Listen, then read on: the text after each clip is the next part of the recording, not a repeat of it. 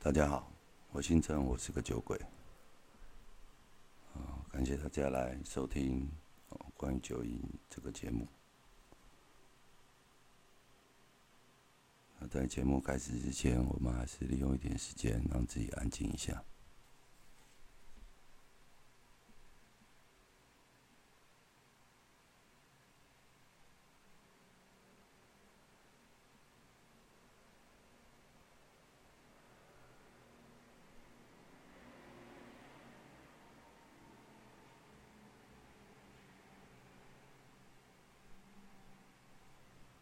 好，谢谢。啊，接下来呃，请翻开《戒酒名会》这本书。哦，如果手上没有这本大书的话，哦，可以到哦 A 的网站，啊，台湾 A 的网站里面有。哦，那如果有大书的，啊，请翻开《戒酒名会》这本书。那第六页导言，《戒酒名会》。是一个团体，会员不分男女，彼此分享他们的经验、力量和希望，为解决他们共同的问题，并帮助他人从酒瘾疾病中得到康复。作为会员的唯一要求是一个停止喝酒的意愿。作为戒酒明会的成员，无需缴纳会费或费用。我们依仗我们自己的捐献而自给自足。戒酒明会不与任何派系、宗派、政治势力。组织或机构结盟，不想介入任何纷争，既不赞同也不反对任何行动方针。我们主要目的是要保持清醒，并帮助其他酒瘾患者获知清醒。谢谢。那接下来，请翻开本书的第九十七页，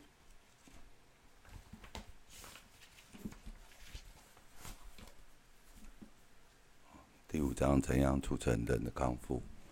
凡是彻底跟随我们的步伐去行的人，很少有失败的。那些尚未康复的人，是因为他们不能或不愿意把自己完全投入这个简单的康复计划。这些男人或女人的本质就是无法对自己诚实，确实有这类不幸的人。他们并没有什么过失，他们是无一出世就注定如此。他们天生就是不能掌握或发展一种绝对诚实的生活方式。他们的机会比常人为少。有些人遭受到。严重的情绪情绪伤害、心智上的失调，但在这些人当中，有很多人确实得到康复。只要他们诚实无欺的话，我们的经历以一种概括的方式来描述出我们以前是像什么样子的人，过往曾经发生过什么事，以及我们现在是像什么样子的人。假如你决定想要得到我们所得到的，并且愿意不计一切获得我们所得到的，那么你。已准备好要采取某些步骤了。在这些步骤中，我们曾经犹豫不决。我们认为我们能够找出一个比较更轻易、更方便的方法，可是我们毕竟找不到。我们诚恳地要求你毫无畏惧而彻底的从头开始。我们之中有些人曾设法抓住成就的观念不放，但完全没有结果。直到自己完全舍弃这些成就的观念之后，才好转。要记住。我们所应付的是酒精的问题，这是个假话，使人难堪、力大无比的问题。若是得不到帮助，我们实在不能克服这个问题。但是幸好有一个全能者，这个全能者就是上苍。但愿你现在就能找到他。至今一般力是无济于事的。我们已站在转捩点上，我们要尽情的祈求上苍的庇佑和照顾。以下所列出的是我们采取的步骤：一、作为一个康复计划。一，我们承认我们无能为力对付酒精，而我们的生活已变得不可收拾。二，来相信有一个比我们本身更大的力量，这个力量能恢复我们的心智健康和神智清明。三，做出一个决定，把我们的意志和我们的生活托付给我们所认识的上苍。四，做一次彻底和无惧的自我品格检讨。五，向上苍、向自己、向他人承认自己过错的本质。六，要完全。准备让上苍除去自己一切人格上之缺点，七谦逊的祈求上苍除去我们的缺点。八列出一份所有我们所伤害过的人的名单，并使自己甘愿对这些人做出补偿。九尽可能的话直接补偿他们，除非这样做会伤害他们或其他人。十继续经常自我检讨，若有错事要迅速承认。十一透过祷告与默想，增进我们与自己。所认识的上苍有自觉性的接触，只祈求认识他对我们的旨意，并祈求有力量去奉行他的旨意。十二，实行这些步骤的结果是我们已经拥有一种精神上的觉醒。我们设法把这个音讯带给酒瘾患者，并在我们一切日常生活事务中去实践这些原则。有许多人曾高声喊叫：“这是一个什么命令？我根本不可能按照它去履行。”但请勿灰心丧志，我们当中没有人曾经能够完全的坚守这些原则，因为我们不是圣人。其实重点在乎于我们愿意从精神方面促使自己成长。我们所制定的这些原则，只是一些渴求进步的指南而已。我们要求在精神生活方面有所进步，更重于要求在精神生活方面要有完美无瑕之境界。我们描述酒瘾患者的篇幅那一章论及有关不可知论者，以及叙述我们个人的前后经历等篇幅，清楚提出三个重要的概念：甲，我们都是酒瘾患者，我们不能处理我们自己的生活。乙可能没有任何人为的力量能解脱我们酒瘾疾病之苦，并上苍能够而且愿意解脱我们，只要我们诚心寻觅他。谢谢。那接下来请翻开大书的第两百三十一页。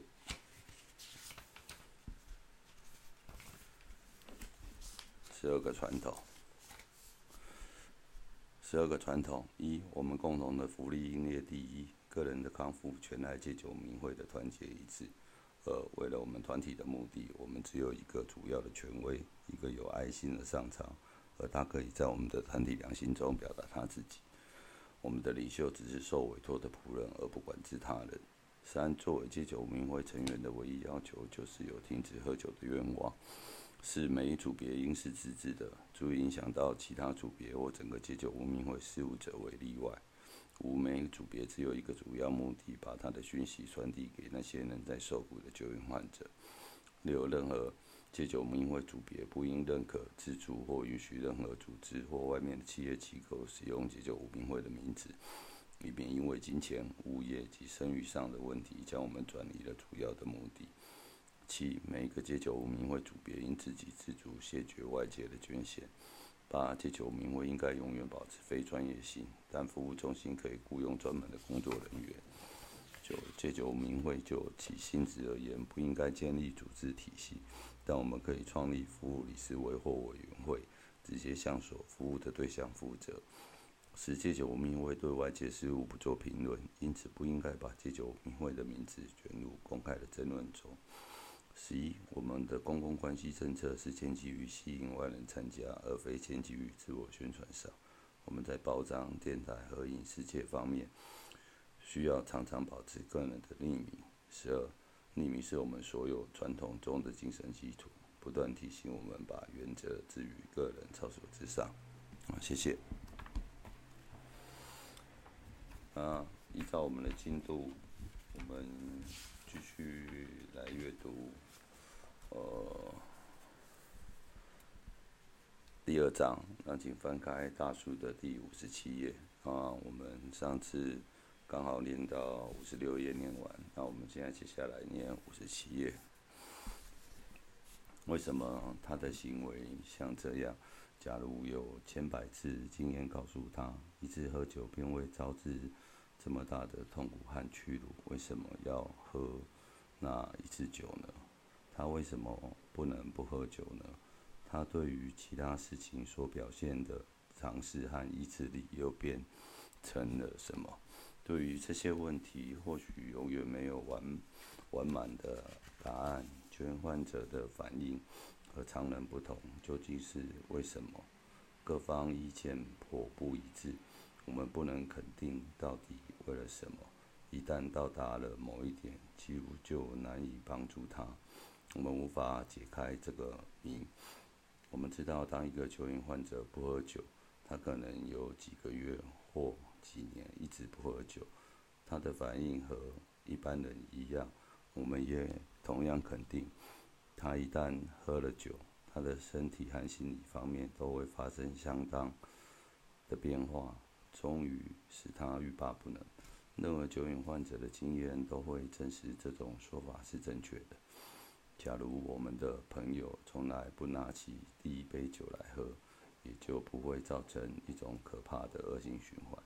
那么，上述的这些观察所得，就会是学术性而又毫无重点可言的。因此，捐患者的主要问题是存在于心理上面的问题，而不是存在于肉体上的问题。假如你问他为什么又开始喝酒，他说不，说不定可以举出一百个理由来回答你。有时候这些借口似乎言之成理，但实际上以一个酒瘾患者因狂饮后所引起的损害来说，便言不成立了。这些借口听起来就像某一种人的哲学：他头痛，却用一把铁锤来敲自敲打自己的头部，使使得他无法感觉疼痛一样。假如你吸引一个酒瘾患者注意到这种荒谬的推论，他会嗤之以鼻，或一气之下拒绝谈话。他偶尔也会说出。真话说也奇怪，这这所指的真话，通常只说他自己也不知道究竟为什么原因而拿起那第一杯酒而而喝。有些喝酒的人赖说他们喝酒是为了消磨时间，可是他们心中真正并不知道为了什么喝而喝酒。这种病态一旦形成，他们可就惨了。他们总希望有朝一日能采取某种方法打个胜仗，不过也常常怀疑自己已经是无能为力了。这是多么的正确，只是没有多少人了解。他们的亲朋亲亲戚朋友依稀感觉到这样喝酒的人。是不正常的，但每一个人都等待着有一天，这受苦者会从了无生气的日子中振作起来，发挥自己的意志力。可悲的事实是，假如这个人却却已成为真正的酒瘾患者，则永远没有快乐幸福的一天。他已经失去了自制力。每个酒瘾患者一旦喝酒严重到某一种程度时，就绝对无法停止喝酒。实际上，几乎每个个案中，在还没有怀疑之前，这种可悲的情况早已发生了。事实上，对于喝对喝酒而言，绝大多数的酒瘾患者早已丧失了选择的能力。为什么会如此？其理由尚未十分明白。我们所谓的个人意志力，实际上已荡然无存。有时候，我们甚至与无从回想起一星期或一个月以前受苦受辱的窘窘迫。我们一旦喝了第一杯酒，便失去了防守力量。哪怕只喝一杯啤酒，所可能造成的结果，也不会阻碍我们喝酒。即使有这种想法发生，也不过朦胧不堪，而且立即会想到一种老观念，以为这一次我们一定会像别人一样安然自处，于是有如飞蛾扑火，终于彻底失败。一个饮酒者可能会漫不经心、自言自语说：“这一次不会烧到我，干杯吧。”或许他。根本连想都不想。我们有些人往往以这种毫不在意的方式开始喝酒，而在第三杯或第四杯以后，终于赖在酒吧的柜台上自言自语道：“上苍有眼，我怎么又开始喝起来了？”但立刻又有另外一种想法取而代之：“好吧，我喝完第六杯以后便停下来。”或是要停，又有什么用处呢？有酗酒倾向的人，一旦建立了这种想法，很可能无药可救，除非把它关起来，否则可能死亡或永远神志不清。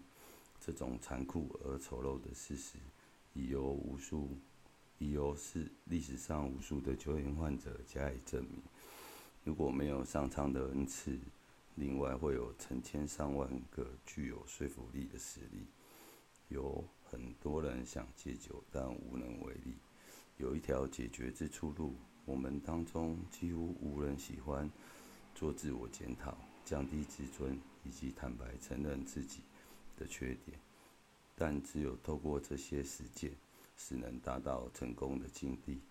但是我们却看到别人这样实践而确实产生效果，而我们也相信，像我们这种酒醉的生涯，必然生活于毫无希望和丝毫没有成就情情况里。因此，一旦遇着那些已解决问题的人来接近我们，虽然我们已一无所有，但我们却可以依赖一些精神性的工具而武装起来。我们已找到了乐园，好，好像被火箭射入第四度空间。这是我们做梦也想不到的。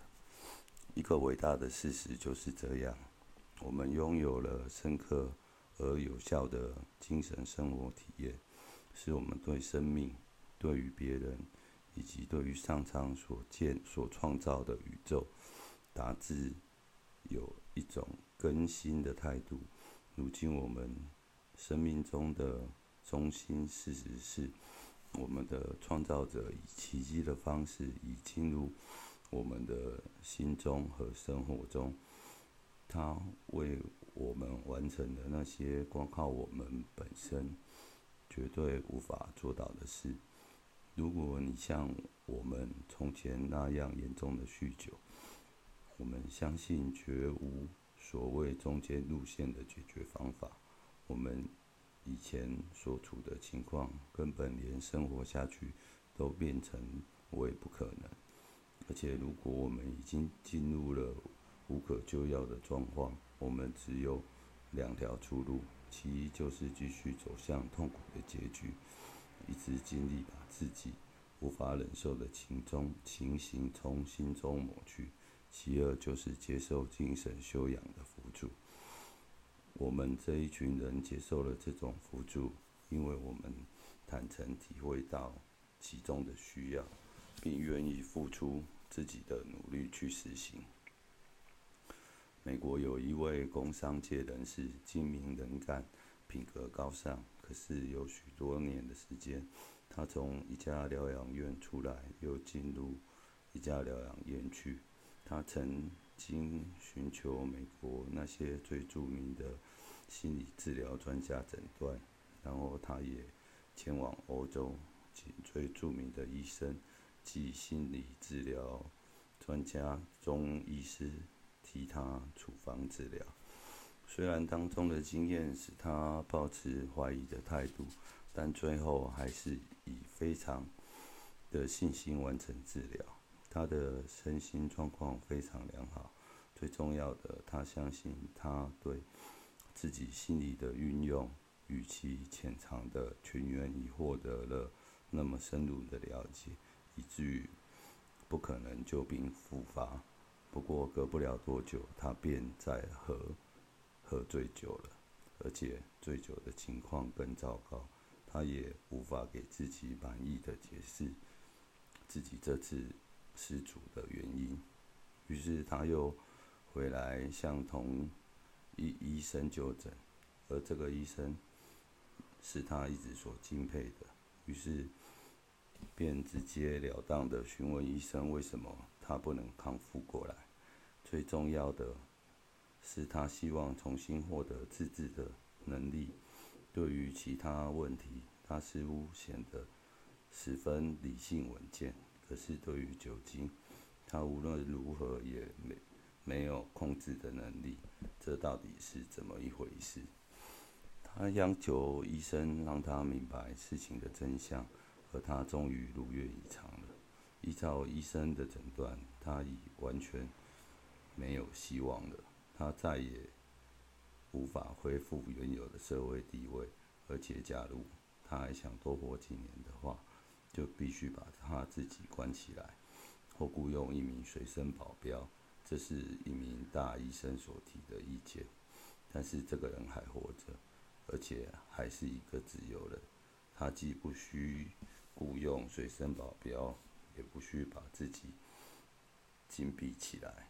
他可以像其他人一般，自由地在自由地前往世界各地，毫无挂碍，也毫无危险。其关键是，只要他继续愿意保持一种朴实而简单的态度就行了。在我们这些属于酒瘾患者的读者当中，可能有些人以为他们不需要什么精神修养的辅助，也可能行得通。现在我们向你报告，我们的朋友和他的医生那尚未完结的对话。医生说。你有慢性酒瘾患者的心态，在这种心态发展到你的程度的个案中，我从未看到任何人康复过来。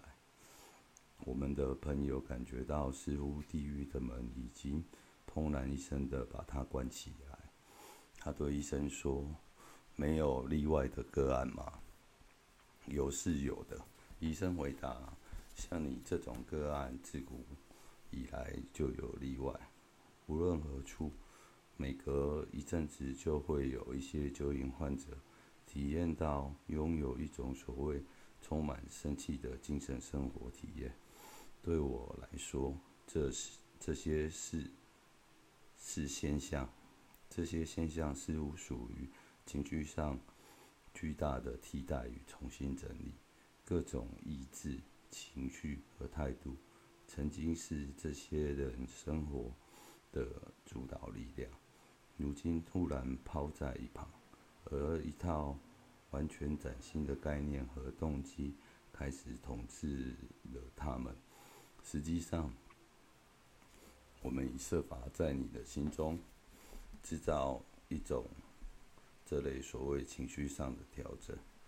我使用这种方法，已使许多人成功。但是像你这样的酒瘾患者，还不曾有成功的例子。我的朋友听到，一听到这话，感到稍微安心，因为回想起来，毕竟他还是一名良好的教徒。然而，这个希望却被医生的一番话摧毁。医生告诉他，虽然他的宗教信仰很好。但是他以他的个案来说，他良好的宗教信仰并不能形成他所需要的那种充满生气的精神生活体验。就在我们这位朋友感到进退两难的时候，他获得了一种特别的经验，即我们曾对你说的那种经验，使他成为一个。自由的人，至于我们，也如同所有正沉醉在绝境中的人一样，我们已经依赖同样的经验去寻求深入。起初看起来是脆弱的芦苇，而实在已证明这是上苍慈爱而有力的手所扶持。我们已获得了。一个新生命，或者可以说，这是一个为了生活而制造的设计。这个设计真正发挥了它的功效。著名的美国心理学家威廉·詹姆斯在《各种宗教体验》一书中指出，人类曾以很多途径发现了上苍的存在。我们无意对任何人说。只有一种途径才可以找到信仰。如果我们所学、所感、所亲眼目睹的是有意义的，那就说明了我们每一个人，不论种族、信仰或肤色如何，都是那一个活生生的造物者的子女。只要我们诚心乐于尝试，都可以与他建立一种。朴实而易于理解的关系。那些已经有宗教信仰的人，将会发现这种想法并不会干扰到他们的宗教信仰或仪式。在有关宗教信仰的问题上，我们没有丝毫的摩擦。我们认为各各会员间的个人宗教信仰属于个人自己自由，他这完全是他个人的事。他在自己个人感受中，从过往所属的团体或现在的取舍中有选择的自主权利。我们之中并不是人人都加入了宗教团体。但是我们大多数人都赞成有宗教信仰。在下篇的，在下面的篇章中，将对于酒瘾问题性质有所说明，提出我们所了解的，提供作为参考。然后有一章是针对不可知论者，许多原来是不可知论者，如今都成为了我们的成员。令人惊讶不已的是，我们发现这些不同宗教信仰或信念并没有构成获得精神生活体验的重大障碍，而且我们清楚明白的说明，彰显了我们怎么样得到康复。在本书内接着的四十三个个人康复计划，呃，注。中文版只列鲍勃医生梦夜一个故事，在这四十三人中，每个每一个人在他个人的故事中，以他自己的原语，从自己的观点，说明他如何与上苍建立关系。这些故事来自我们各个会员阶层，也说明了在他们生命中。究竟发生了些什么事？我们希望大家不要以为这些自述性的个人经验格调有限。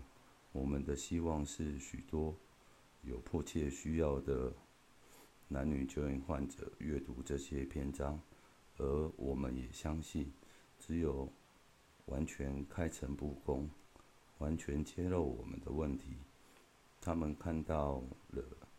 才会受到感动，发出共鸣，说是的，我也是他们当中的一份子，我必须拥有这一样东西。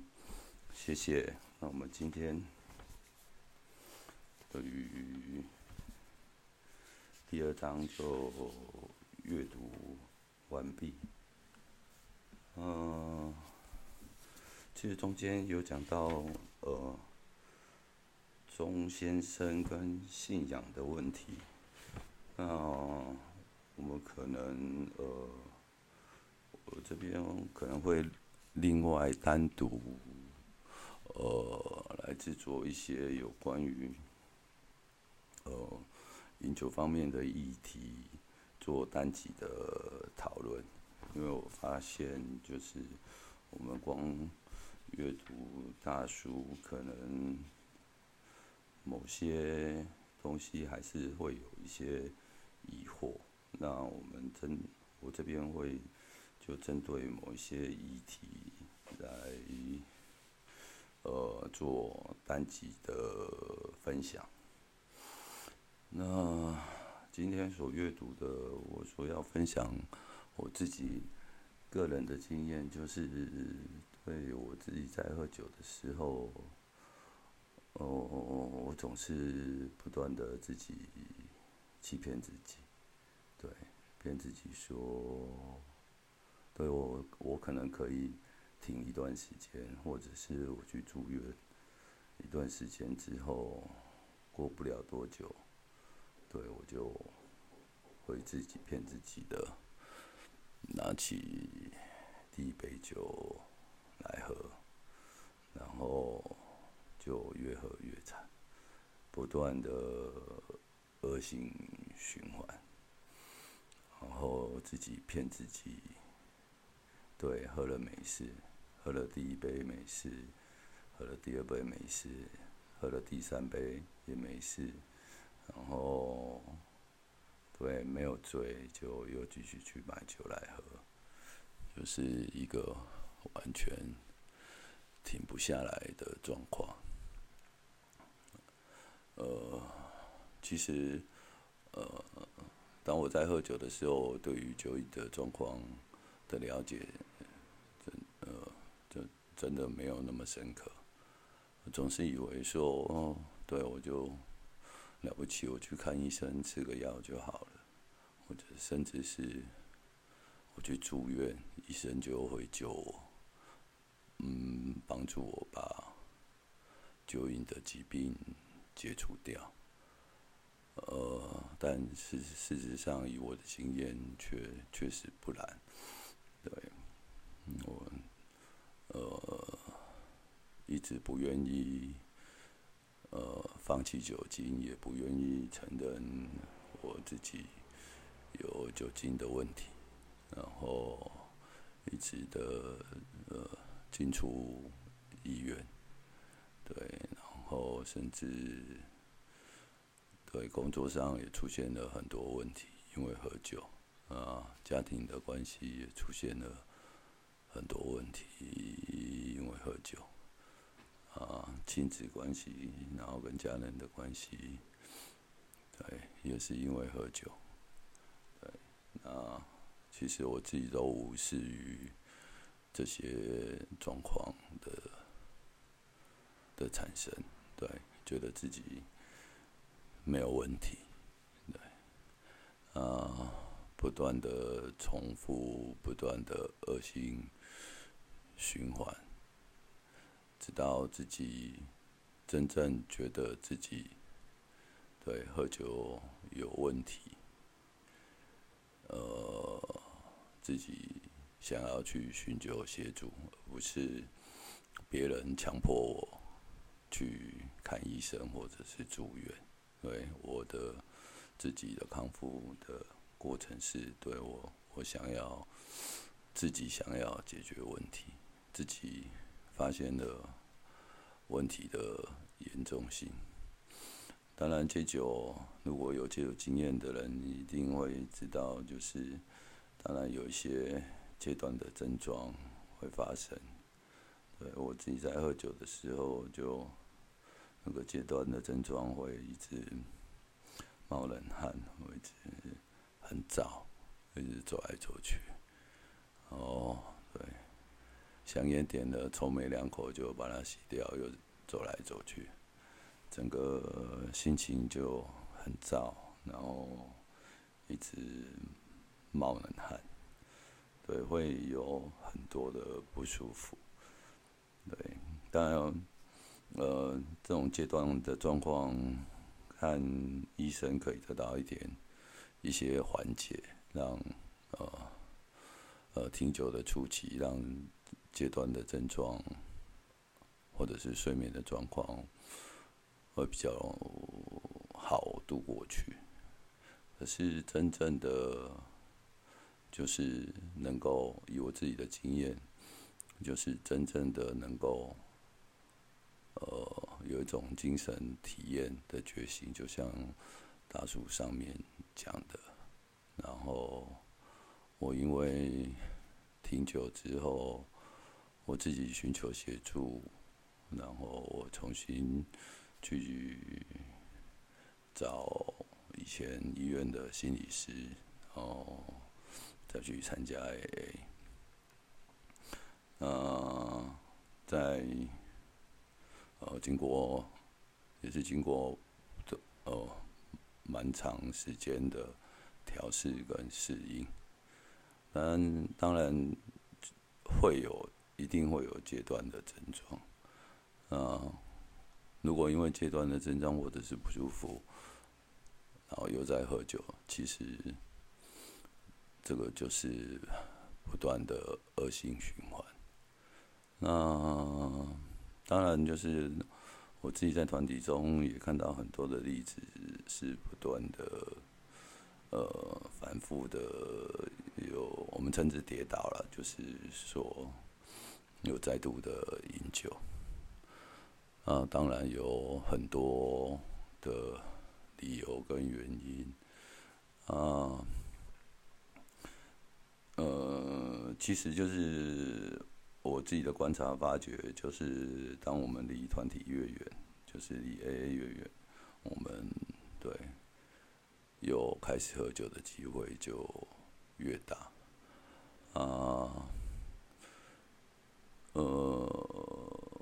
今天大叔里面也大有大概有提到一种精神生活跟商场，呃，其实呃，如果一开始呃，就是就是刚开始挺久的人，呃，我我自己的经验，我会觉得就是对，不要把自己看得太大，看得太重要，呃。应该要把，我会觉得把自己缩小，对，呃，因为很多我们身为人，我们当然有很多的情绪，呃，我们也需要很多的心理建设，让自己够强壮，去应付所有的状况，而不是靠酒精。因为其实靠酒精，以我自己来讲，并没有办法解决问题。呃，我们后续后续我我这边会分享一些单集的时候，我会分享我自己喝酒的经验，可能会有比较完整的介绍。但是就是说，如果对都是以自我为中心的话，当我们都是以自我为中心。要戒酒的这条路就会很难啊啊！酒瘾患者也通常会有千万种理由。我自己对我自己想喝酒的时候，可以找任何的理由想喝酒。对，可是拿起酒杯的是自己，然后不再拿起酒杯的也是自己。那当然，中间有一些。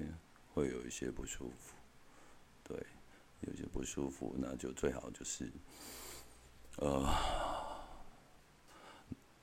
我自己会觉得参加 A 会是一个蛮好的选择。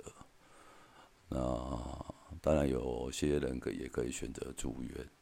那当然参加 A 会有很多的方法，因为每个人遇到的状况可能不同。我我这边的分享也不可能，呃，完全的分享到所有的状况，但是，就是如果再拿起酒来，呃，只会让事情或者是状况越来越糟。对我也有，保持清醒，才会让事情或者是让我们的生活一步一步的。走向更好的路上去走。对我自己也是因为清醒之后，不断的去处理一些事情。有些事情可能没有办法一下子处理。那团体里面有讲说，优先事优先做，第一优先的事情就是保持清醒。那当自己保持清醒，呃，就。有能力来去处理其他的事情，呃，通常一个救援患者，呃，一定有很多事情没有处理。即使我挺久了，挺久了好一段时间，还是不断的有面对事情，呃，面对很多的问题需要处理。但，但是就因为保持清醒。不用酒精解决，呃，然后有些事情，呃，因为有些事情就得以解决，那有些事情不是我们能力所及，那所以有些事情，对我们把自己缩小，有些事情是上苍的事情，所以，呃，我们只能做的事情是把自己做好，有些不属于我们的事，就是上苍的事，呃，对，我们就让上场去安排。那这样或许我们会会会比较好过。啊，就像《安宁经》里面讲的，我觉得《安宁经》就是每次在，尤其在我听酒的初期，对我的心思非常混乱的时候，或者是不断的有一些不停的念头的出现的时候，哦，我都会我就会一直念《安宁经》，然后当然也会想办法转移注意力，啊，增加 A。对，这是我的经验。那我们今天的节目，我我的分享就先到这里。那我们来念一段宁静来结束哦今天的节目。上苍，请赐我安宁的心境，接受我不能改变的事实，请赐我勇气，改变我能改变的。并赐我智慧，识别其中的差异，按照你的意思去做。再来，再来，再来，有事者致敬者。啊，如果有什么感想或分享的话，我觉得把它写下来会是一件，呃，嗯，对自己蛮不错的事。对，因为经有一些跟自己同在。或者是，呃，其实把它写下来也是一种跟上苍沟通的方式。那今天节目就到这里，谢谢。